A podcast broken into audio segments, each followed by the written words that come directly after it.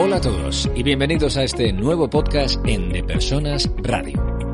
Periódicamente recogemos aquí tendencias, entrevistas, debates de temas de actualidad sobre el mundo de la empresa y la gestión de personas.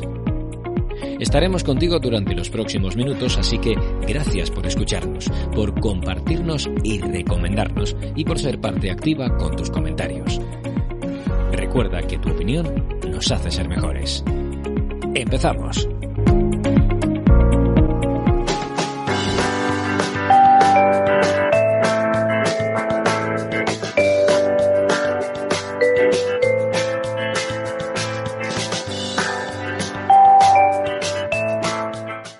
Una semana más, bienvenido a Listening Leaders. Mi nombre es Raúl Castro, estás en De Personas Radio y hoy tengo el honor de compartir este espacio con Alberto Brufó, no sé si lo digo bien, Alberto, eh, Brufau en español. Brufau, en español. Exacto. Eh, es eh, CEO de Norteamérica y la región del Caribe y Latinoamérica. Así que de, de, Omnitech, de una empresa, ahora vamos a hablar de todo eso, ¿no? Vamos a hablar de, de electrónica, vamos a hablar de oportunidades, vamos a hablar de cambios, vamos a hablar de, de, cómo el mundo está evolucionando y qué pueden hacer pequeñas empresas o grandes corporaciones para eh, hacer este, este cambio. Alberto, bienvenido. Muchas gracias, Raúl. Bueno, te, has visto que te he puesto, te he americanizado el nombre, ¿no? Pero sí, sí, no, en, en, puro... En puro a ver, el, apellido es complicado, lo ha sido complicado toda la vida. Eh, debe tener algún origen francés o francófono o por ahí algo bueno. medio raro, pero bueno, bueno. Alberto, estás en Cancún, eh, llevas ahí viviendo eh, ocho años y eh, cuéntanos un poco sobre lo que hacéis en Omnitech acerca de soluciones para hoteles, ¿no? ¿Cómo, ¿Cómo Omnitech acerca el futuro al presente de las compañías en este momento? Bueno, te, te, explico. Omnitech es una empresa que ya tiene bastantes años de existencia como marca. Primero integrada en otra empresa eh, como marca comercial y desde hace ya, desde el 2008 como empresa independiente. Aquí en Cancún también llevaba ya 10, 15 años la marca ya establecida y en los últimos cuatro pues, por medio de una filial de capital propio de Omnitech. ¿A qué se dedica Unitec? Pues principalmente a desarrollos eh, de software, a soluciones de controles de accesos y seguridad. Ese es el fuerte de Unitec. Cerraduras, controles de accesos, cajas de seguridad, todo lo que tenga que ver con electrónica y seguridad eh, a nivel hospitality y a nivel otros muchos sectores, porque también se trabaja en residenciales, oficinas, corporativos, soluciones click and collect, todo lo que tenga detrás un desarrollo electrónico y software eh, emparejado, pues eh, ahí le vamos.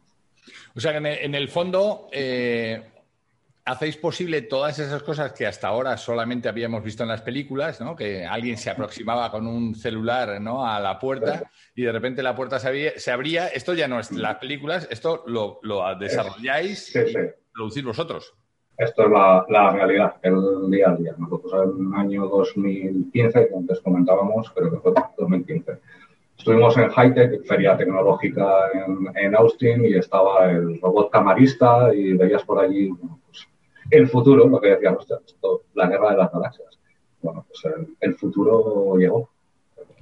La pandemia, por el motivo que sea, ha acelerado seguramente en los países eh, latinos y de Caribe, cosas que en Estados Unidos ya iban bastante avanzadas, porque estas soluciones eh, ya hace años que se conocían en Estados Unidos, con mayor o menor rango de implantación, pero, pero ya eran conocidas.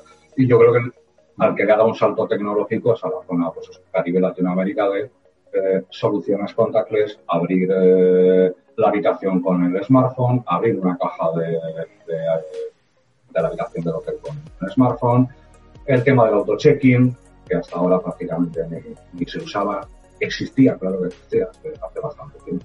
Pero todo el mundo ha corrido a eh, soluciones sin contacto, como concentrar menos gente en una recepción, cómo conseguir eso. No concentraciones de gente, por un lado, y por el otro, soluciones que te permitieran pues, tocar lo menos posible. Pues todo lo que era la tecnología, la apertura mediante smartphone, pues, eh, ayudaba bastante. Y nosotros, por suerte, ya en el año 2014-15 ya veníamos trabajando en ese tipo de soluciones.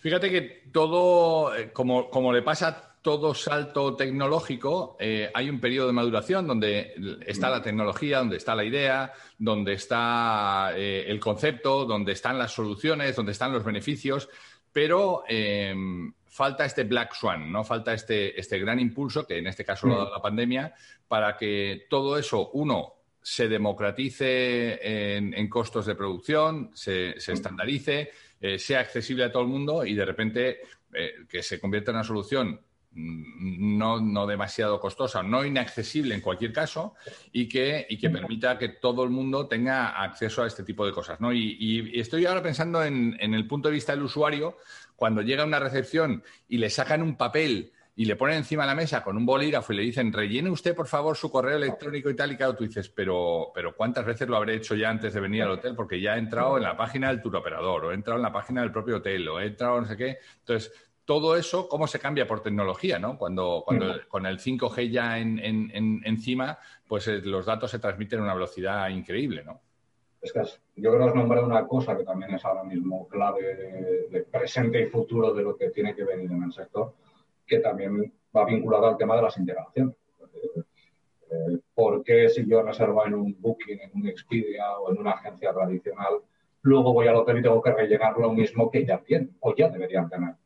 Eh, al final creo que vamos en un camino de integraciones a muchos niveles, tanto transversales como entre propios partners tecnológicos que trabajamos ya con los hoteles, pero los motores de reservas, motores de búsquedas tienen que tener una integración con el auto-checking, con la llave móvil, con un montón de cosas que claro. el hotel. O sea, hoy, seguir teniendo, hoy, seguir teniendo, llaves de plástico que se pierden, que se no sé cuánto, que, te, que llegas a la habitación y te dicen, no, tiene usted que volver otra vez porque se han desmagnetizado y tienes que recorrerte todo un, resort de estos para que alguien te vuelva a dar otra vez. No tiene ya ningún sentido cuando, todo el mundo pide en el menú en un restaurante con su código QR, ¿no? Claro. Yo hay veces que, que te llevas sorpresas porque te encuentras muchísimos hoteles todavía, año 2021, todavía con la llave de banda magnética, que es tecnología del año 80. O sea, yo no veo a nadie con un smartphone del año 80, con un portátil, una laptop del año 80. Digo, ¿y por qué el hotel eh, tiene una cerradura del año o con tecnología del año 80? Es decir, que se, se desmagnetizan, se desprograman, no la ponga al lado del celular. No, ya hay soluciones hace muchísimos años. Omnitec ya, desde el inicio 2008-2010, ya viene con cerraduras de radiofrecuencia que ya son soluciones sin contacto. Sí, existe la tarjeta, pero no existe la banda que se desprograma. Claro. Bueno, pues ese digamos que sería el punto de partida mínimo en el siglo XXI. Eh, a partir de allí ya las soluciones, entiendo, de aperturas smartphone, bueno, llevarán su tiempo de digerir, siempre va a haber quien no puede optar por esta solución, no puedes obligar a una persona de 60 años o 70 años que igual no está tan eh, hecha con la tecnología a hacerla operar. Bueno, para eso esas cerraduras o esos controles permiten la dualidad de trabajar con una tarjeta, un brazalete o el celular, pero tampoco puedes eh, negar lo que viene eh, y hay una generación millennial que todo lo hace con un smartphone. De Persona Radio. Presenta y dirige Raúl Castro.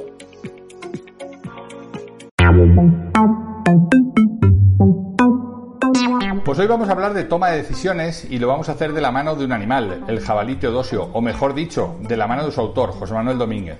José Manuel, ¿quién es el jabalí teodosio y qué tiene que contarnos acerca de la toma de decisiones? Hola Raúl, ¿cómo estás? Pues efectivamente el jabalí teodosio es un animal que vive en un bosque, es primo de los tres cerditos y en el transcurso de su vida allí y en otras aventuras aprende muchas cosas. Por ejemplo, un día se va con sus primos al parque de atracciones.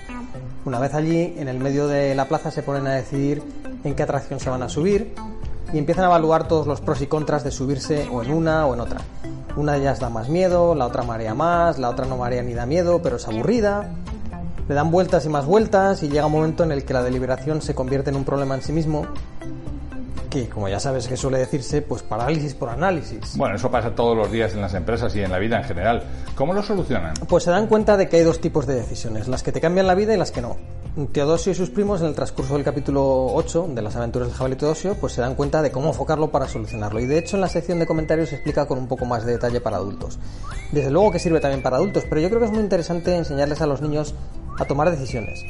Porque mm, ellos a veces atascan cuando tienen que tomarlas y es una de las competencias clave en este nuevo mundo que, ya vivimos y sobre todo el que nos espera, el que hay tan, tantas, tantas opciones de, elegir y para elegir de, casi todo.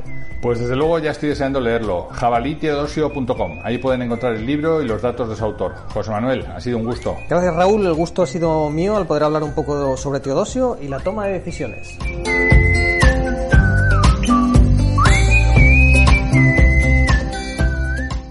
Y al final, si tú, de nuevo, como le pasa a todos los negocios, ¿no? Si, si, tú al final pones al usuario de verdad en el centro, ¿no? Esto que se habla tanto del, del customer centricity o la experiencia del usuario, ¿no? Si tú pones al usuario de verdad en el centro y tú eres capaz de tener una habitación automatizada, estoy hablando de las habitaciones, ¿eh? y, y, dices, oye, mira, solamente en el momento que yo ya estoy cerca, me reconoce, me abre la puerta, inmediatamente el aire acondicionado se salta, se pone a la, a la, a la temperatura, no que le gusta a la camarista que lo tiene puesto, como viene la pobre sudando, te, pone el aire a 200 ahí para que, para que, cuando entras se vean los pingüinos, sino a, la temperatura que quiere el huésped y de repente la habitación está caldeada como a ti te gusta, eh, las luces se te encienden a la tonalidad que a ti te gusta, las cortinas, no sé o sea, todo ese tipo de cosas que de verdad parecen ciencia ficción hoy están al alcance de la tecnología. Sí, sí, y esto es lo que se presupone que llegará, que se está trabajando con temas de inteligencia artificial a muchos niveles en otros sectores y por qué no se va a acabar aplicando esta hotelería.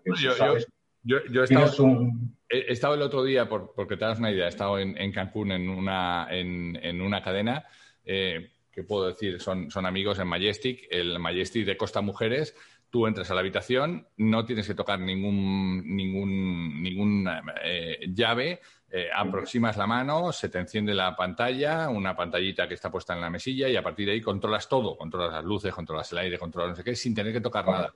Este tipo de soluciones que, seguro que vosotros las, tenéis también al alcance, em, claro, cambian la experiencia. O sea, de repente es como si te transportaran al futuro y no deben de ser tan costosas, ¿no, Alberto? No, la verdad, eh, eso ya existe, es decir, ya está operativo en muchos hoteles. Nosotros trabajamos, digamos, en, colaboración con muchas empresas que ofrecen domótica, eh, con empresas que te hacen el sistema de telecomunicaciones del hotel para integrar todo, que es otra de las, líneas del futuro que viene. Es decir, el hotelero ha venido instalando cosas por separado eh, que tanto puedes mejorar la experiencia huésped si todo esto viene integrado, como a la, a la hora de la gestión del propio hotel, esa integración les facilita mucho la tarea. Desde conocer eh, estatus de ocupaciones de habitaciones, consumos de climatizaciones, consumos del chiller, de la bomba de agua. Si todo está integrado, al final todo requiere una red de datos, estamos facilitando la operación y estamos eh, mejorando la experiencia también cada huésped. en el mundo de la inteligencia artificial, todos esos datos que antes se tenían, pero eran imposibles manejar porque no, ah. había conexión entre ellas, salvo que pusieras a una persona ahí a cuadrar las cosas, de repente hoy se pueden construir fácilmente algoritmos y está todo controlado con el tema de inteligencia artificial, ¿no? Correcto, que si tú sabes que tu huésped, que lleva ya dos o tres días alojado contigo, está poniendo el clima a 23 grados, no insistas en ponérselo a 17. Es decir, ya tienes que reconocer que ese huésped su temperatura conforme a ser 23. Pues trabaja en esa línea, trabaja con eh, el DMS que tú tienes para la domótica, con los motores y toda la información que tú tienes en el hotel para ir mejorando en ese sentido. El futuro va por esta línea. Ya hay muchas cosas que son presentes, hay cosas que todavía hay que trabajar, eh, pero para trabajar, pero que tiene un montón de información a día de hoy. Está muy dispersa, y lo que le hace falta es un motor que aglutine toda esa información, se la concentre y le permita desde un único panel de control, así, bueno, ¿qué hago con toda esta información? ¿Cómo mejoro, por un lado, cara a la propiedad, eh, tareas de gestión, optimización, gastos, costes? Y cómo mejoro, cara al huésped, eh, mejoro su experiencia. Y, los datos los tienen. Lo que pasa es que todavía nadie eh, se ha puesto a entremezclar toda esa información que está disponible a hotel. Qué bueno, qué bueno. Alberto, déjame que mm, nos salgamos un poquito del espectro producto, solución, servicio y nos vayamos a la experiencia de la compañía. Eh, ¿Qué hace una compañía como Omnitech en, Cancún? ¿Cómo se decide a dar el salto? ¿Cómo, os lanzáis y os vais ahí? Bueno, eh, pues yo creo que es un poco casualidad también de. ¿eh? una parte es buscada y una parte es, casual, de alguna manera. Omnitech en México ya llevaba, eh, yo creo, como 10, 15 años, pero no había entrado por la zona de Cancún, sino había trabajado por un distribuidor en Ciudad de México, eh, con más o menos éxito, eh, pero ya la marca estaba implantada y se empezaba a dar a conocer. Circunstancias de la vida se da la opción de que eh, Omnitec entre aquí a una distribuidora de una filial española, una multimarca, por llamarlo de alguna manera, y ahí es un poco donde empieza el trabajo en serio de Omnitec en la zona, no solo Cancún, sino Caribe. Eh, bueno, en esos momentos también a mí me ofrecen venir aquí a Cancún a dirigir esta multimarca. El negocio va desarrollando y durante tres, cuatro años, pues mira, la compañía crece mucho, la marca Omnitec penetra mucho en el mercado, sin forzar nada al cliente de las marcas que tenía o del portafolio de marcas que tenía esta distribuidora, pues resulta que el hotelero parece que le encaja más la solución que aporta Omnitec y esto hace que Omnitec mm, consiga una cuota de penetración pues, bastante importante. A partir de allí, pues, eh, en esa distribuidora surgen situaciones familiares, personales, diferencias de, cómo llevar el negocio mm, y Omnitec eh, decide salir de ahí y montar una empresa propia. En ese momento salgo de la compañía, durante un par de años regreso a lo que había sido un poco mi origen, sector construcción, aunque yo venía además de la maquinaria, pero bueno, no me era desconocido todo el sector construcción. Y Omnitec decide montar su propia empresa, su propia filial capital independiente, con un staff, con una plantilla puramente eh, dedicada a vender soluciones. Y hace dos años pues, se da otra vez la situación para que eh, yo regrese, retome un poco riendas de esa filial que ya durante dos años ha, hecho, ha venido haciendo un, buen trabajo, con un proyecto un poco más de futuro, ya no lo que era el Omnitec México, sino con un proyecto de Omnitec América, que era, vamos a concentrar aquí en Cancún eh, con una buena comunicación a nivel de vuelos para toda Latinoamérica, una posición casi estratégica, como podría ser un Miami, es decir, optamos por Cancún, podría haber sido Miami perfectamente. ¿Por qué no montamos una base continental para que la compañía empiece ya a crecer? Ya existe una red de distribuidores desde hace años, Ghana, Chile, eh, Colombia, Panamá, en muchos países, pero vamos a concentrar operaciones a este lado del charco, porque antes era todo pues desde España, lo que se hacía, el comercial que cogía el avioncito y, viaje para aquí, viaje para allá, bueno, pues ¿por qué no al mismo uso horario? Tenemos un staff para apoyo desde nivel comercial, nivel técnico, porque en soluciones de software eh, requiere de un postventa muy potente. Podemos ofrecer eh, la solución de servicio 365 días 24 horas, complementando técnicos que tenemos en Reino Unido, España, con el horario latinoamericano. Y de ahí viene el proyecto Unitec en, Cancún, que ya no es solo pensando en México o en Riviera Maya, sino ya es pensando Caribe y continente americano. Y continente americano, está claro. Oye, eh, imagino que como todos los que hemos salido de la, de la piel de toro, ¿no? Eh, de repente nos encontramos con unos cambios culturales, ¿no? Que hay que... Eh, este es un programa de líderes, ¿no? Que hay que aprender, hay que gestionar, hay que respetar, ¿no? ¿Cuál, cuál fue el primer choque así cultural que recuerdas tú para salir cuando saliste fuera? A ver, yo tengo la suerte, o, o mala suerte, según se quiera mirar, yo desde los 23 años prácticamente llevo trabajando fuera de España. Siempre viviendo en España, eh, digamos que esta ha sido mi primera experiencia en destino, pero yo era de las personas que 30, 40 semanas al año las pasaba viajando. Unos años por Europa, otros años por Asia, Latinoamérica, entonces no me era tan, tan desconocido eh, lo que me iba a encontrar en Latinoamérica y lo que me iba a encontrar en México. Seguramente eso fue parte de la apuesta de la compañía eh, a la hora de trasladarme o de matarme por aquí. Eh, pero sí es verdad que bueno, pues el, ahorita que hemos comentado, cuando ya lo vives en vivo y en directo, eh, cambia. Una cosa es cuando vienes 10 días, 15 días de un viaje y parece que pues sí, las cosas llevan otro ritmo, pero no te das cuenta del calado de ese otro ritmo y, de lo complicado que resulta a veces para, el mexicano el decir no. Por eso mucha gente cuando viene aquí a hacer negocios, uy, si todo el mundo le interesa mi producto, todo el mundo le interesa, no, no. equivocaste. No a todo el mundo le interesa. Lo que pasa es que por respeto, por tradición, por cultura, es un tema casi cultural y de arraigo, no te van a decir nunca no. Entonces, mm, tienes que rascar más. Es decir, si no vienes más, si no sigues más, de entrada todo el mundo te va a decir sí a todo, pero es un sí a su manera. Sí, sí, está claro. No, hay, que, hay que decodificar eh, todos esos mensajes que, tú escuchas, eh, que crees que has interiorizado, pero que, de repente no son lo que tú, lo que tú pensabas. Oye, ¿cuál? Eh, hay un montón de empresas en España, que en España y en otros países, en, otros lugares del mundo, ¿no? Pero sobre todo de lo que conocemos en España, que están buscando oportunidades de salir fuera. al margen de estos temas culturales, cuál es eh, el qué, tienen que conseguir para sacar sus productos fuera. ¿Por qué se nos reconoce fuera? ¿Cómo, nos valoran? Eh, ¿Es fácil? ¿Es difícil? Cuéntanos un poco cómo, cómo eh, una empresa se lanza a, salir fuera de sus fronteras. A ver, mm, la verdad es que es, complicado, no es un proceso ni fácil ni rápido. La gente que va a buscar el negocio inmediato y el impacto inmediato, que se olvide porque esto no va así. la, primera, la primera receta es paciencia. paciencia Un trabajo de, llámese internacionalización, implantación en destino, exportación. Esto es un trabajo de muchos años, no es una casualidad, tiene que haber una idea muy clara detrás y si quien está a la cabeza de la compañía no tiene claro lo que implica un proyecto de eh, internacionalizar la compañía, exportar y que esto lleva sus ritmos cosas llevan su tiempo. Que se olvide.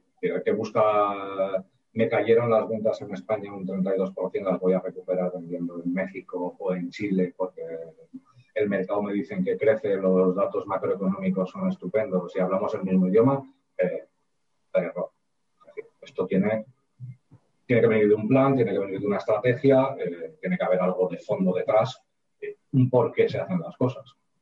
Si, toda esa base está y se tiene claro, a ver, México es un país con unas oportunidades para el negocio en general, me da igual el sector, ya no ni hospitality, el que se quiera, enormes. Eh, ahora hay que trabajar mucho.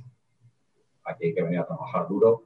Eh, lo de venir a hacer las Américas se acabó. Eso, eso era, de otro siglo, entre comillas. Los toreros y las folclóricas, ¿no? Por eso, aquí es venir a trabajar mm, horas, horas, horas. Eh, y es verdad que con trabajando duro, con una idea clara y bien estructurada, eh, por aquí se consiguen muchas cosas. El mercado europeo es mucho más maduro, está más complicado ya al día de hoy. Y aquí todavía no, seguramente hablamos de mercados donde la demanda todavía supera la oferta. Eh, y sobre todo ofertas un poco mm, serias, que digamos que es la sensación de lo que van buscando. Cuando ellos correlacionan el producto ya no español, español, europeo, a un proveedor más serio mm, con un producto de una determinada calidad. Ya hay determinadas cosas que las van a dar por asumidas. Luego tendrás que demostrar que las cumplen. Claro, claro. Porque si no, puedes entrar por una puerta y salir por la otra. De Persona Radio. Presenta y dirige Raúl Castro. Siempre he pensado que ser un buen líder dentro de la empresa te hace ser mejor padre, y también ocurre en la otra dirección. Para transmitir a mis hijas lo que aprendo dentro y fuera de casa, inventé una serie de cuentos protagonizados por un jabalí al que llamé Teodosio. José Manuel Domínguez es el autor de Las aventuras del jabalí Teodosio, un libro para pequeños y mayores con el que aprender a ser mejor gestor y mejor persona. Descubre más en jabaliteodosio.com. Estás escuchando De Persona Radio con Raúl Castro es verdad que tienes eh, un marchamo de garantía barra seguridad barra confiabilidad por el mero hecho de venir de Europa, o al menos se presupone, pero eh, luego hay una palabra que, yo quería añadir a tu, a tu recetario, ¿no? Y es la humildad. O sea, lo que tienes que pensar es que no puedes, y yo no sé si tú has visto compañías que han fracasado por, por la eh, por, ir, por ir de sobrados. No, aquí vengo yo y hago no sé cuántos y tal. No, no, espera, mira, ellos estaban allí antes de que tú llegaras, por tanto, en la humildad de entender en qué les puedes ayudar, ponerte a su disposición, ayúdales, dales todo el soporte, ofrece eso que tú crees que sabes, que los demás no saben, eh, pero, pero al final hay que actuar con una humildad tremenda.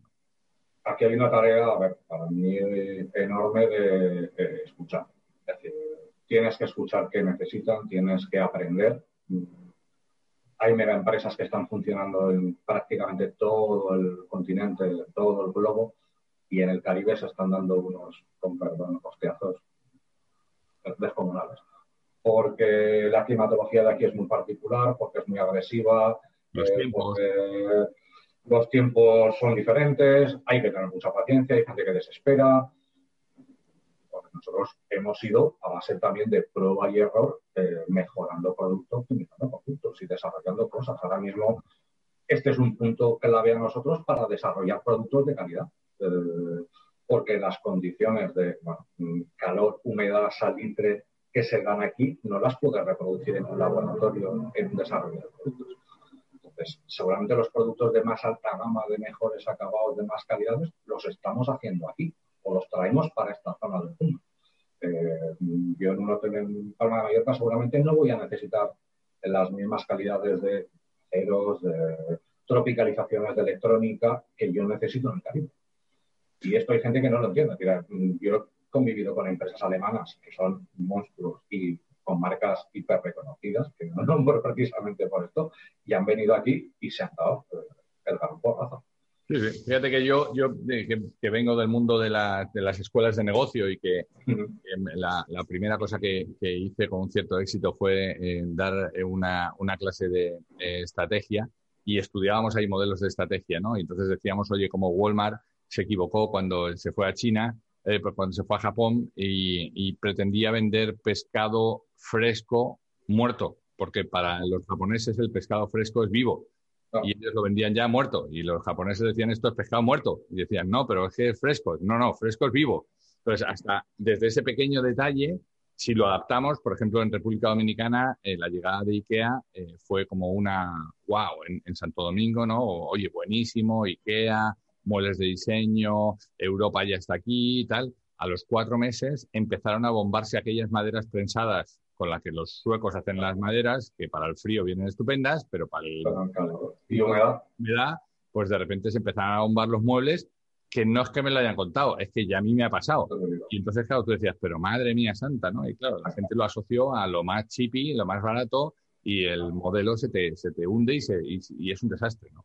Yo al final, bueno, vengo de 20 años prácticamente del mundo de exportación, eh, por medio y un poco lo que te da esa visión de diferentes puntos, diferentes continentes, países, es esto. Es decir, o te adaptas tú y adaptas tu producto al país de destino y hasta el canal de comercialización, la forma de distribución. Todo. Esto es un proyecto de exportación. Eh, tú no puedes que, no, eh, tengo Coca-Cola y esto se vende worldwide, en el envase que yo quiera. No, no Aquí no existe Coca-Cola. Tiene que haber, sí, un proyecto detrás, con una idea, con una imagen de marca, pero tienes que adaptar tanto proyecto, canales de distribución, calidades de producto, empaques, todo al, mercado al que quieres penetrar. Las reglas del mercado las ponen ellos, no las pones tú. Me, me, si me apasionan este tipo de charlas, Alberto, es porque eh, la gente eh, escucha o lee por ahí por LinkedIn, no, ahora hay que ser locales, ¿no? Entonces, no, hay que ser globales en la idea, en el concepto, en la producción, pero luego locales en la adaptación. Entonces, claro, cuando alguien escucha a un directivo como tú contar lo que está, lo que está haciendo para adaptarse a su mercado de destino, eh, pues eso, eso es el concepto del local, ¿no? O sea, tú puedes, tú puedes estar eh, fabricando en China, que me parece muy bien, pero luego tienes que adaptarlo al, mercado de, la gente, las soluciones al mercado de, local, ¿no? Correcto. Yo hace muchos años que me quedé con una frase eh, bastante conocida que es el think globally, act locally y, es la realidad. Es decir, tu pensamiento tiene que ser una visión global, periférica de todo. Me da igual visión país, visión continente, visión mundo, visión sector, pero a la hora de trabajar tienes que trabajar en un país con los medios, herramientas y condiciones que se dan en tu país. Tú no puedes venir a, a El clima que tengo en Cancún es el que tengo. Eh, yo me puedo empeñar en querer vender una solución que no vale para esta climatología y no la vender en la vida. Pero lo mismo incluso a nivel de, de staff. Yo puedo pretender venir aquí con un staff de 20 eh, españoles, ingenieros, y que no encajen con la filosofía de trabajo entonces, ¿qué busco? Busco gente verdad que la hay en destino. Es decir, sí tengo un apoyo de determinada gente de España porque, bueno, pues hay una parte corporativa que necesitamos manejar eh, y por ahí estamos los dos, tres españoles aquí, pero el resto de, de mi staff es puramente americano y hay gente de talento, pero hay que buscar. Está claro, está claro. Oye, Alberto, este, claro, no me resisto a hablar con alguien de tecnología y a no preguntarle qué sigue, ¿no? Porque en estos últimos minutos de, la, de, nuestra charla, ¿qué sigue? ¿Qué es, lo que, lo que tenéis ahí en puertas que va a sorprender y revolucionar el mercado? A ver, ahora mismo nosotros eh, yo hemos, hemos, sacado tanta solución este año de pandemia, porque la verdad es que bueno, pues el parón aunque la situación obviamente ha sido desastrosa, grave, a nivel sanitario, a nivel hospitality, y los que vivimos y comemos de hospitality, pues exactamente igual. El que diga que le ha ido maravillosamente mal, seguro. Pero eh, nos dio tiempo para precisamente lanzar muchas soluciones, muchos productos nuevos al mercado. Yo creo que ahora prácticamente que vamos a estar es un tiempo de hay que digerir esto, hay que asimilar todo lo que se ha lanzado todo este tipo de bueno, pues soluciones contactless, aperturas, smartphone, de lo que se nos ocurra, una caja de seguridad, hasta un minibar, si nos queremos poner de habitación. ¿Por dónde va ir, digamos que el sector? Yo creo que a futuro viene con un tema de integraciones de inteligencia artificial. No sé hasta qué nivel acabará llegando a una empresa como Mintec a poder aplicarse a nuestra tipología de, de productos y soluciones eh, a un nivel más cercano, yo creo que el camino son las integraciones entre fabricantes. ahora mismo, el hotel que no considere integrar la domótica de habitación, ese control room que me hablas, con eh, la intranet de la habitación, con los servicios de televisión interactiva, con los controles de acceso, es decir, a la hora de hacer esa compra o esa construcción de hotel, no esté valorando soluciones que entre ellas se complementen, mm, se apoyen y de ahí pueda venir una extracción de datos, tanto para la operación del hotel como para la mejora de experiencia de huésped, creo que al año 2021 se equivoca. Y nuestro camino va mucho por allí, estamos trabajando mucho en ese sentido, en integrar productos, integrar soluciones, integrar aplicaciones con terceros, con partners, con empresas que luego cada uno nos dedicamos a nuestro negocio, coincidimos en unos proyectos, en unas obras, pero el hotel viene demandando esto, viene demandando que te integres, que te hables, que esos productos interactúen. Entonces cada vez vamos a más trabajando en la vía de desarrollos para integración. para esto tienes que ser un desarrollador de software y no una empresa que compra una solución en China y, a ver qué, aparece, qué las hay. Mm. Alberto Brufau, eh, CEO de Norteamérica y Caribe y, Latinoamérica, de la región de Caribe y Latinoamérica. Eh, ha sido un gusto tenerte aquí. nada, ojalá nos podamos tomar una, una 2X ahí en Cancún. Eso, aquí en Cancún o bueno, en Miami, que tengo por ahí un viaje pendiente en breve, o sea, que donde sea donde sea. Pues vente y te vacunas. Aquí está todo el mundo bien Te mando un abrazo muy fuerte. Cuídate mucho. Oye, otro, muchas gracias, Raúl.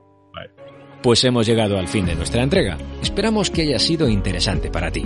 Si quieres saber más de lo que hacemos, escuchar entregas anteriores o leer las entradas del blog, no dejes de entrar en depersonas.com. Nuestra promesa de valor es ayudar a las empresas en sus procesos de cambio con quienes los hacen posible, que no son otros que las personas. Te esperamos en la siguiente entrega en De Persona Radio. Hasta entonces.